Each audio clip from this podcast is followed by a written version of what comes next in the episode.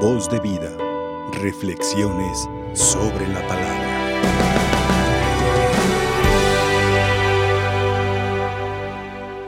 Evocando aquel pasaje del primer pecado, cuando Dios busca al hombre, le pregunta dónde estás, y el hombre responde, temeroso porque estoy desnudo, me escondí. Dios le pregunta, ¿es que ya comiste del fruto del que te prohibí comer? Y se lo dice no de una manera incriminatoria, no acusadoramente, sino más bien de una forma, y es un pensamiento que yo comparto con ustedes, de una forma concientizadora, que el hombre reconozca que ha pecado. Acaba de pasar la vigilia pascual y estamos celebrando ese momento en esta forma prolongada, ¿verdad? Como si fuera un solo día, la resurrección de nuestro Señor Jesucristo. Y en el pregón pascual hay una parte que dice, feliz la culpa que mereció tal redentor.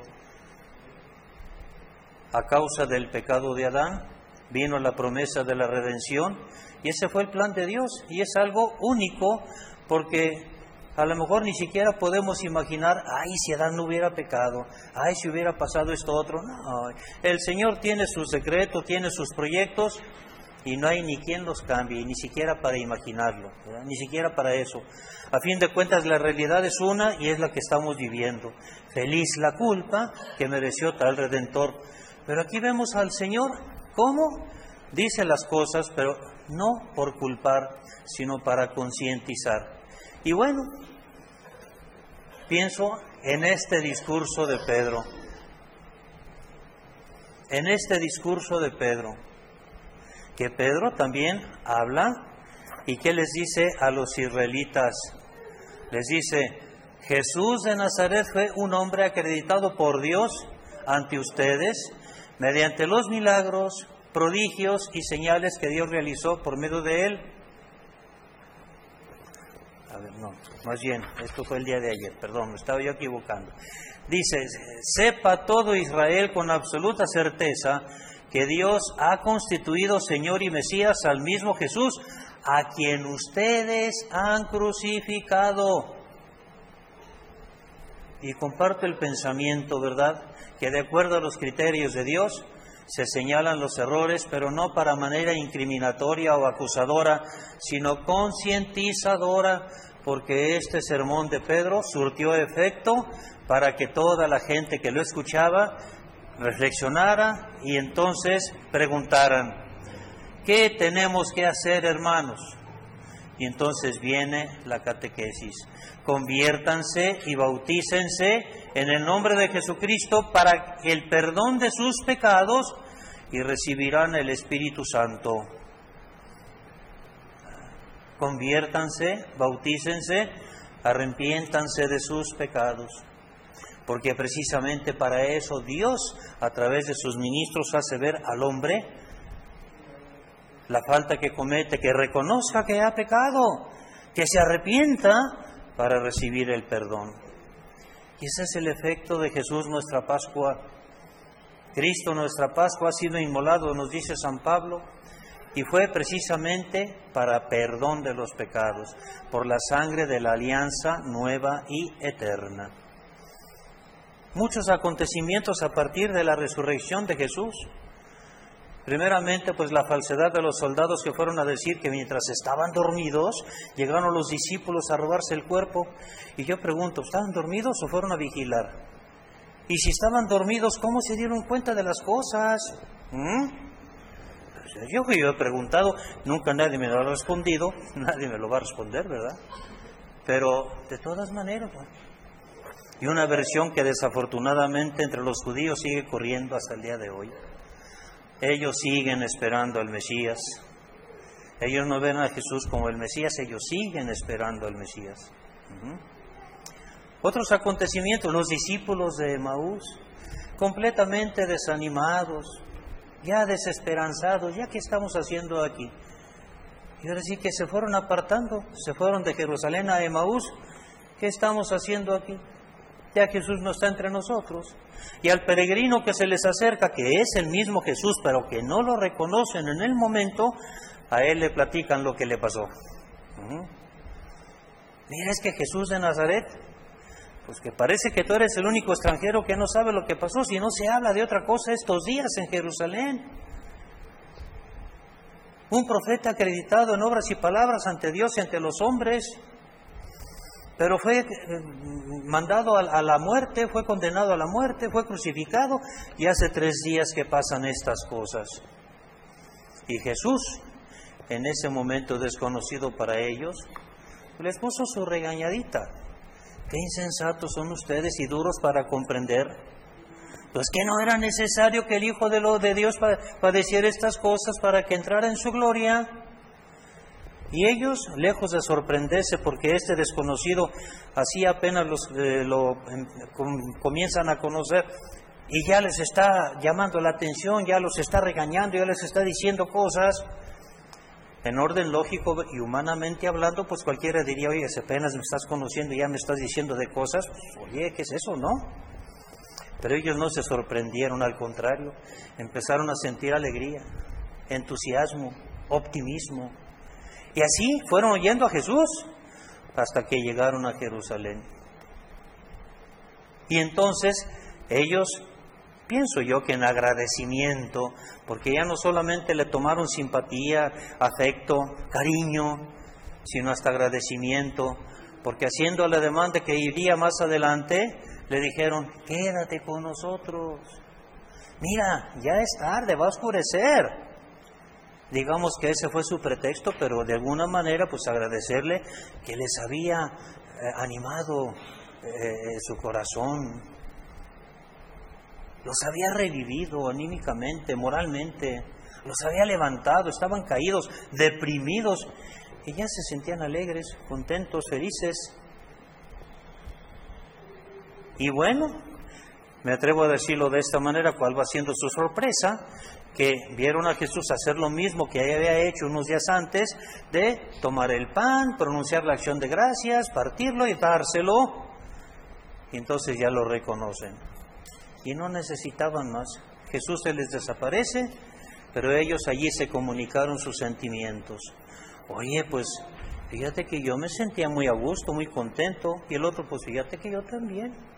Con razón nuestro corazón ardía mientras nos hablaba por el camino. Y ese pan, alguna ocasión escuché también el pensamiento de un sacerdote, que ese pan estaba consagrado, lo recibieron de Jesús, se hizo lo mismo que en la última cena, quiere decir que ese pan quedó consagrado y ellos lo consumieron, es decir, comulgaron. Y yo pues comparto esa idea, ese concepto. ¿sí? Entonces se levantaron inmediatamente y antes de que llegaran saludando, recibieron la misma noticia. El Señor resucitó y se apareció a Simón. Y entonces ellos platicaron lo que les había pasado por el camino y cómo lo habían reconocido al partir el pan. Y entonces regresaron al grupo. Esa presencia de Jesús, ese camino con Jesús, ese acompañamiento de Jesús hizo posible que se reunieran en el grupo que ya estaban abandonando, porque pensaban que Jesús ya estaba ausente y Jesús no está ausente. Y yo creo, ¿verdad?, que eso también nos puede ayudar a nosotros en este tiempo para que seamos como los discípulos de Maús, junto con los demás discípulos, unidos en la unidad, porque ese es el deseo de Jesús Padre, que todos sean uno, como tú y yo somos uno. Esa es la Pascua de Cristo, pasar del pecado a la gracia y pasar de la división a la unidad en el nombre de Jesús porque compartimos el mismo sacramento por el bautismo, compartimos la misma identidad que es de hijos de Dios y el mismo nombre como hijos de Dios. Y tenemos la Eucaristía y tenemos la reconciliación, aunque quizá, digamos, no todos compartimos estos sacramentos. Hay quienes por, tal vez, eh, por pereza espiritual, otros por deseo pero sin la posibilidad de hacerlo porque su estado de vida no se lo permite, o viven en adulterio, o están amancebados, y pues solamente lo único que pueden hacer es una comunión espiritual. El deseo de recibir a Jesús sacramentalmente, pero ante la imposibilidad del momento, recibirlo por lo menos espiritualmente. Y esa es una comunión espiritual. Pero yo pienso que se impone hacer oración por todas estas personas, ¿verdad? Para que encuentren el camino de la gracia, para que pasen del pecado a la gracia, la conversión, el arrepentimiento, el perdón de los pecados. A fin de cuentas, pues es el camino que el Señor nos enseña a todos, a todos absolutamente. La experiencia de las mujeres que van a ungir el cuerpo de Jesús, porque no hubo tiempo de hacerlo, puesto que era la preparación para la Pascua y había que darse prisa y los cuerpos no podían quedarse allí. Entonces habría que hacer algo. Si estaban vivos, quebrarles las piernas para que no pudieran sostener el peso de su cuerpo en la cruz y esa postura los terminara de asfixiar. Pero a Jesús no le rompieron ningún hueso porque vieron que ya estaba muerto. Y entonces a manera de certificado de defunción. Es una, eh, una expresión pues, que, que, yo la hago, ¿verdad? Y que la comparto, la lanzada en el costado, ¿sí? Para corroborar precisamente que Jesús ya estaba muerto. Entonces no hubo tiempo de ungir los cuerpos. Y muy temprano, el primer día de la semana, día laboral, fueron para ungir el cuerpo de Jesús y no está. Y no está. Y les preguntan, ¿por qué buscan entre los muertos al que está vivo? No está aquí, ha resucitado. Y vayan a comunicarlo. Hoy María que está en el sepulcro llorando, ya les había dicho a los discípulos que se habían llevado el cuerpo del Señor y que no sabían dónde lo habían puesto. Y van corriendo Pedro y el discípulo amado. Este, por más joven, llega primero al sepulcro, solamente se asoma, pero no entra. Dejó que entrara primero Pedro. Y vio los lienzos tirados en el suelo y el sudario doblado en sitio aparte.